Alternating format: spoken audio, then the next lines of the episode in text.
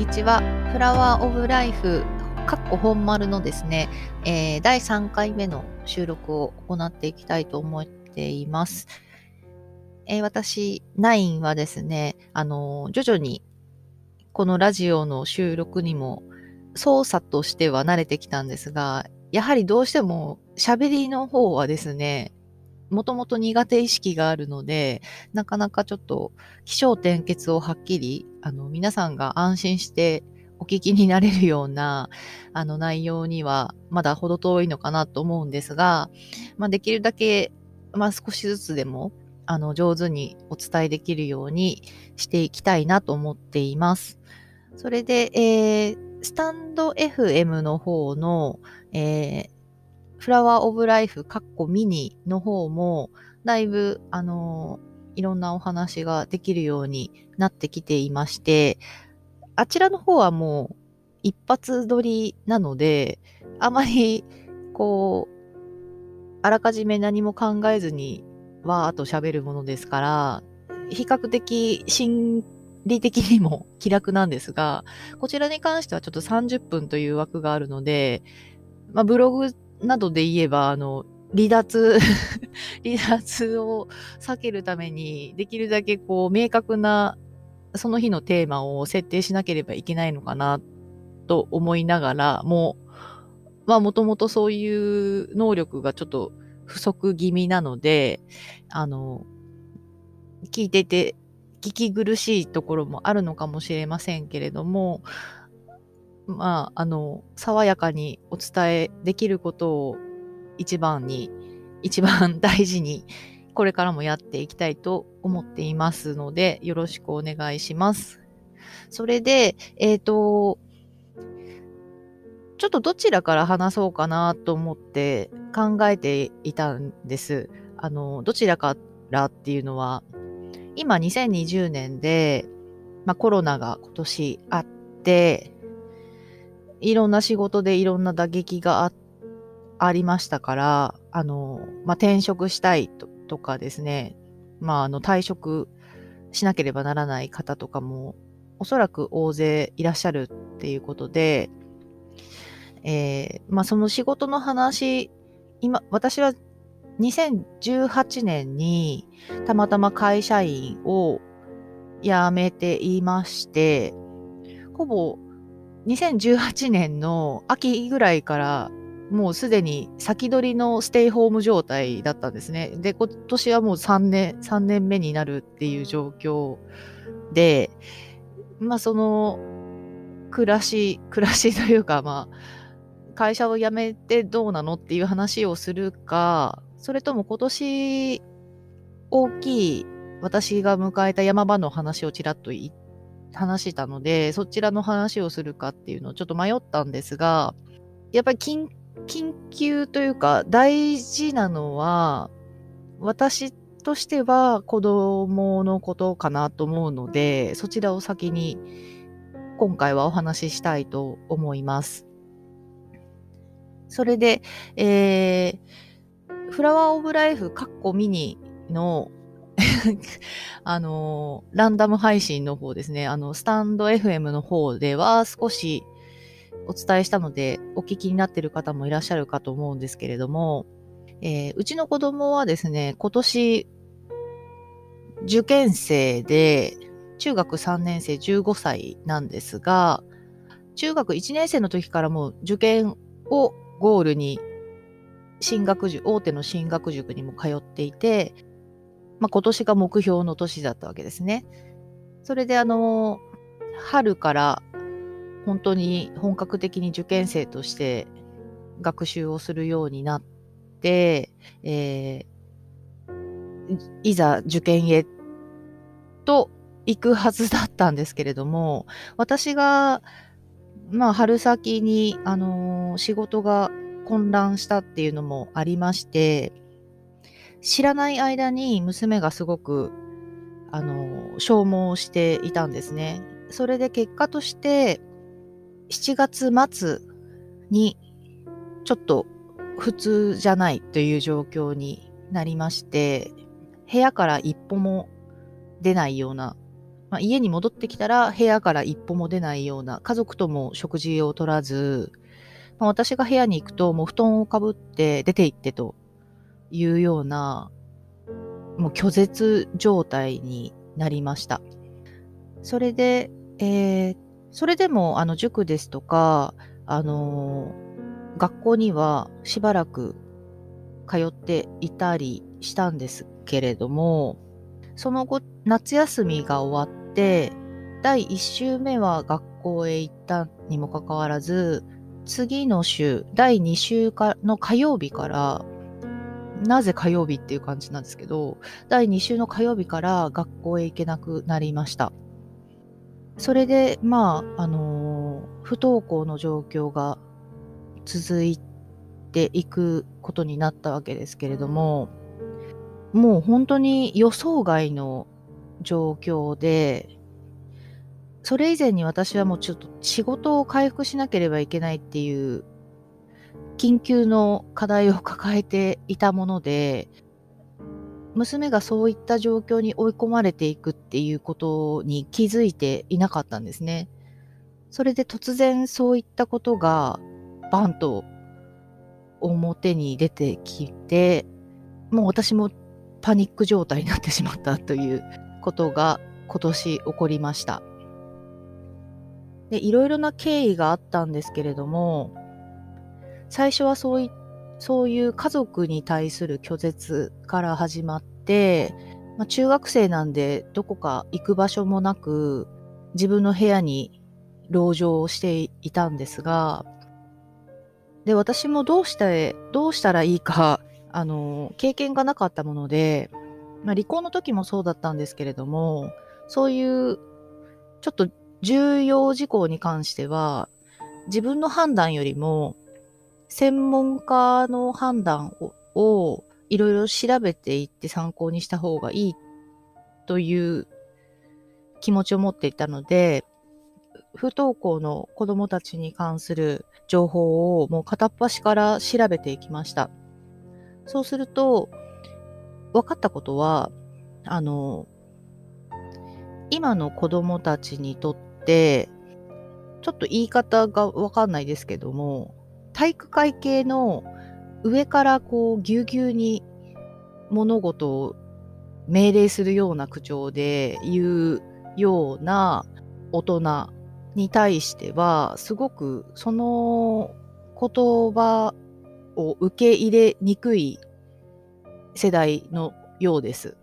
それで、あの、娘が通っていた塾っていうのが、もうバリバリの体育会系のような、縦、もうめちゃめちゃな縦社会、その縦っていうのは、あの、偏差値別に構成された縦社会のようなものに所属しているような、スパルタな学塾だったんですね。で、かつ、私はどちらかというと、こう、わからないですけど、まあ、だ南海ジュニアっていう立ち位置がそうなのかもしれないですけど、昭和のあの団塊世代の親御さんっていうのは、一般的な話ですけど、こう、すごくしっかりされてて、うーん、しっかりっていうのも、なんかちょっと言い方違うかもしれないですけど、こう決まりがきちんとあって、こうでなければならないっていうような考え方で生きてきた時代の流れっていうのがあると思うんですね。で、団塊ジュニアの子供、あ団塊ジュニア、私たち子供世代である団塊ジュニアっていうのは、そういう昭和的な何々でなければならない、迷惑をかけてはいけない、自分のことは自分でとか、そういうストイックな感じですよね。ストイックな感じのことを、まあ、親世代がそうだったので、比較的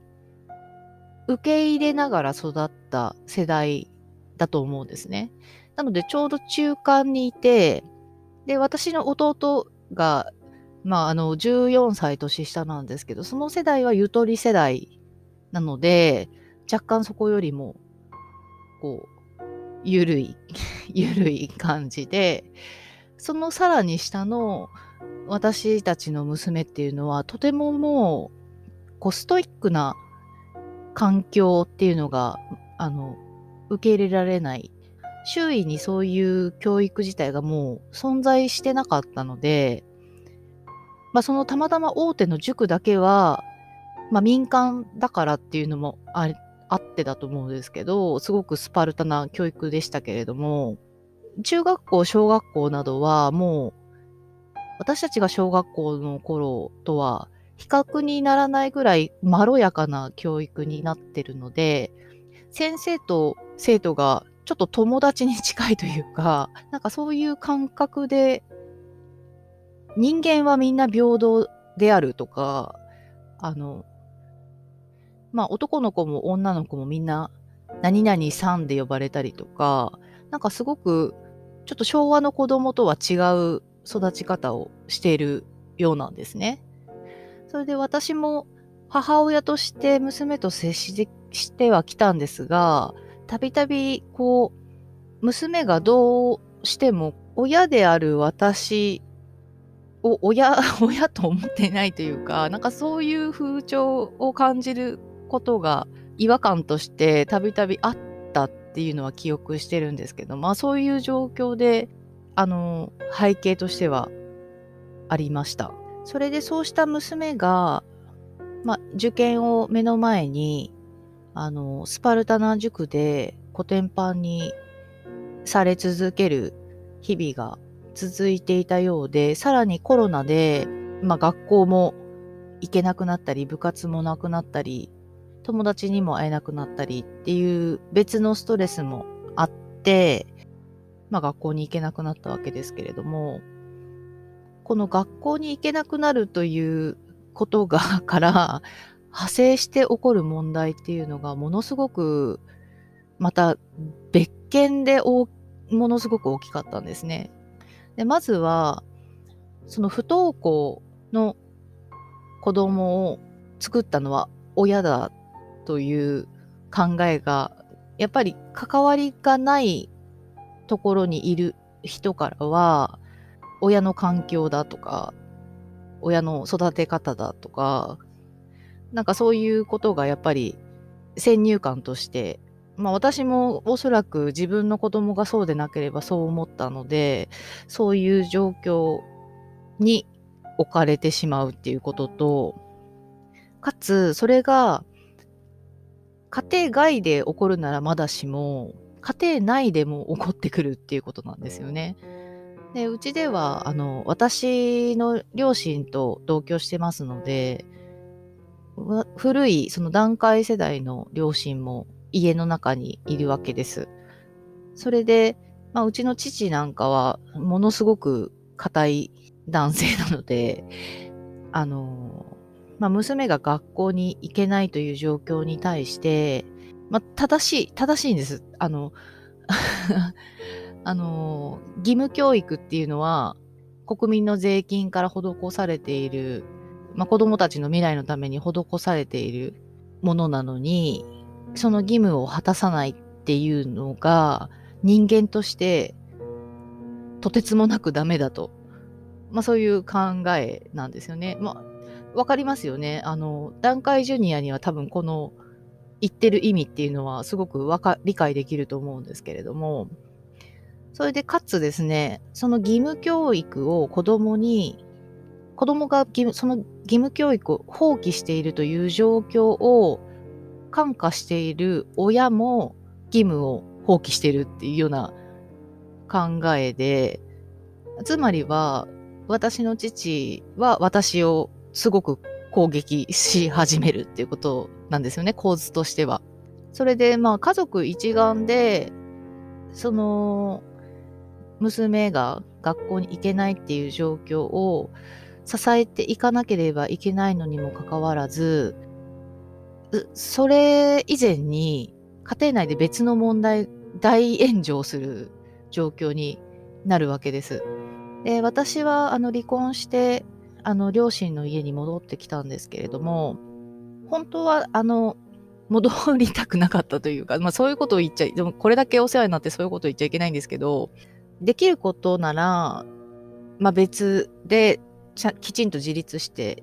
生きていきたかったんですけれども、まあ、再就職のことですとか、まあ、子供がまだ、あの、小学校に上がる前に離婚したのもあって、まあ、いろいろな意味で、たくさんの家族に囲まれて育った方が、私も精神的に不安定だったっていうこともあありましたし、まあ、一緒に育っててもらえる方、一緒に見守ってもらえる方がいいだろうという判断で戻ってきたんですけれども、もともと私が家を出ていく状況に、まあ独身時代になったのは大学卒業してすぐで、もう私にはこの家庭内で居場所はないという思いで出ていたんですよね。で、結婚して出ていくんではなくて、そういった形で出ていったというのには、いろいろこう、理由があって、実家で生きていくのが苦しいので、あの、自分で生活を成り立たせられるような形で生きていくっていうことを、その時は選択したんですけれども、結局、そういった形で出ていったことで、あの、私の中では、両親との間にあった問題っていうのは、全く解決しないまま、壺の中に収めて蓋をした状態で、時間だけが過ぎたという形だったんですね。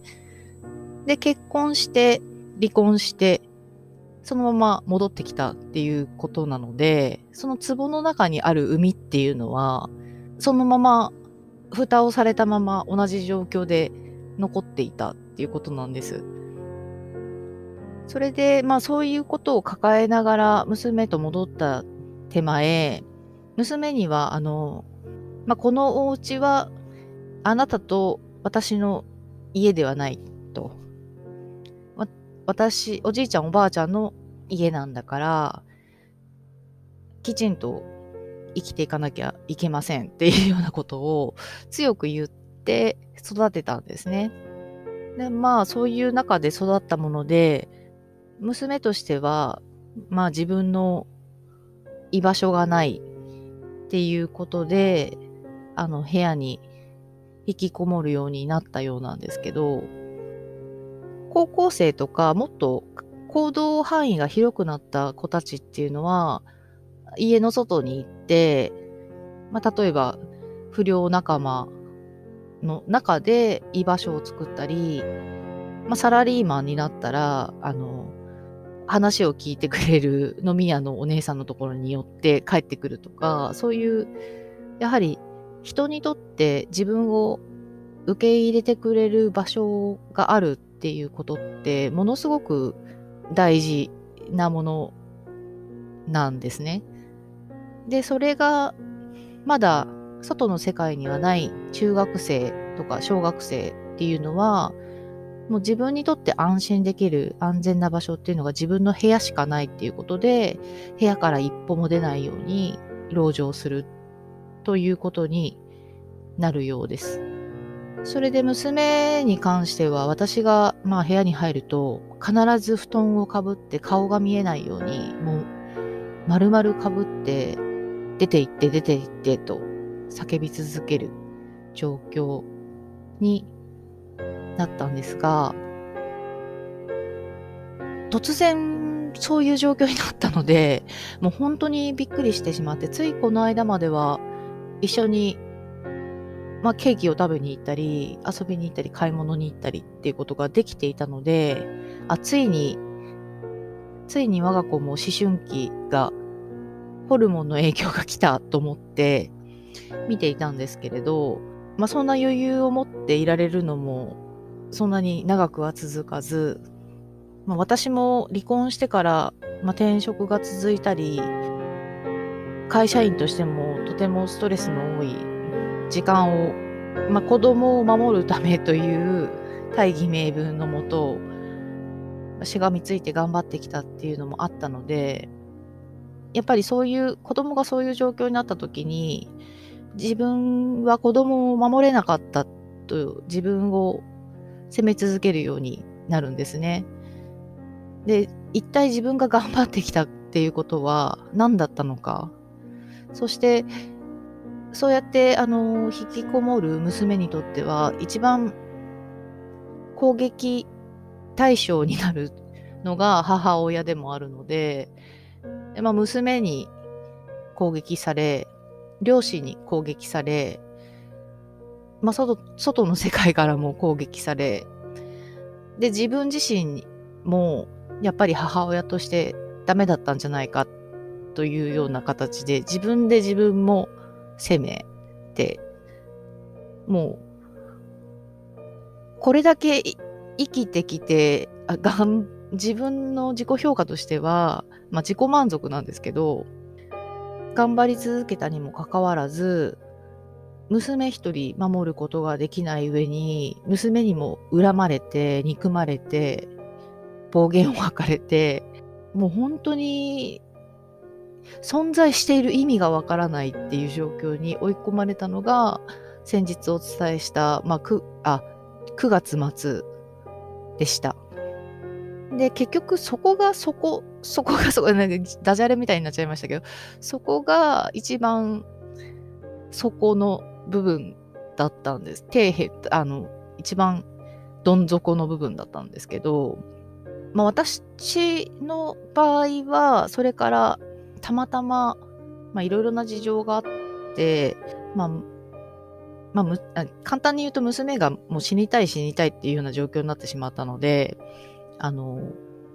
近くの精神、児童精神科に相談したところ、まあ、そういう児童精神科専門の入院病棟があるところに、できるだけ早くもう入院させないと、何か刺激が複数重なった時に実行してしまう可能性が非常に高い。今まで自分が見てきた中でもリスクが高い種類に当たるので早急にそういうところを探した方がいいですと言われてまあたらい回しに散々されながらようやくもう本当に運よく見つけたところに入院することができましてそれによって、まあ、回復に向かうことができたんですけれども、私が今回感じたのは、この問題はこれから多分私が産んですぐに待機児童問題がすごく増えていったとか虐待の問題がすごく増えていったっていうのと同様にこの子供の不登校の問題っていうのは、おそらくここから10年の間にものすごい数で増えていくだろうなという予感がしています。というのは、段階世代や段階ジュニアの親世代、おじいちゃんおばあちゃん世代の感覚と、私の娘の世代の感覚っていう、感覚というか、あの、価値観っていうのがかなりズレがあるからなんですよね。それでそこに親で親世代であるこの団塊ジュニアの私たちが2つの世代に挟まれながらいいいいバランスを取るというか、まあ、できるだけ子供たちを守っていくような立場で自分自身も変わっていけないと守りきることができないという感覚を感想を今回持ちました。なので、周りの方で、まあ、不登校の方とかも、おそらく不登校の子供を持った親御さんですとか、ご家庭の方に、これから皆さんもお会いすることがあるかもしれないんですけれども、それでおそらくまだそういった状況に置かれてない方は、それが特別な家庭でだけ起こることで自分には関係ないというふうに 思われてる方も多いと思いますけれども、なんかそうじゃないっていうことだけは見えた気がした体験になりました。それで、うちの娘がどの時点から回復に向かったかっていうと、すごく変な話なんですけれど、まず入院直前に、あの、猫を飼ったっていう、まあ、ずっと娘は猫を飼いたがってたんですけれども、家族に反対されていて、それが NG を出され続けてたんですね。で、それが、あの、まあ、母、私の母親が最初はあの父の言う通りというか、父の考えと私は一緒ですっていう考えだったんですが、途中から、まあ、父は国家論みたいなことをずっと、まあ、正しい国家論を語ってたんですけれども、母は目の前の、まあ、我が子と孫が苦しんでいるっていう状況を見てですね、やっぱり子育てしてきたからっていうのがあると思うんですけども、そこで変わったんですね。で、それをきっかけに、今度は私自身が、やっぱり私の子だなって、さすが私の娘だな、やってくれましたっていうような形で思えたっていうタイミングからガラッと変わってきました。ですから、この不登校の問題がですね、私たちの家の中では、の場合は、私と私の両親の親子問題と、私と娘の親子問題っていう2代にわたる親子の問題が出した結果だったんですよね。そして解決に向かうにあたってそれぞれの問題が解けていくというか、まあ、完全にまだ解決したわけではないですけれど今までのようなしこりの状態ではなくて徐々に解けていくような状況を迎えています。まあ、ちょっと今日は長くなってしまったので、この辺りで終わりにしようと思うんですけれども、また、この続きというか、また派生の話はたくさん出てくるかと思います。では皆さん、また新しい一日、自分の物語を素敵なものにしていくために、ニコニコ笑って頑張りましょう。それでは。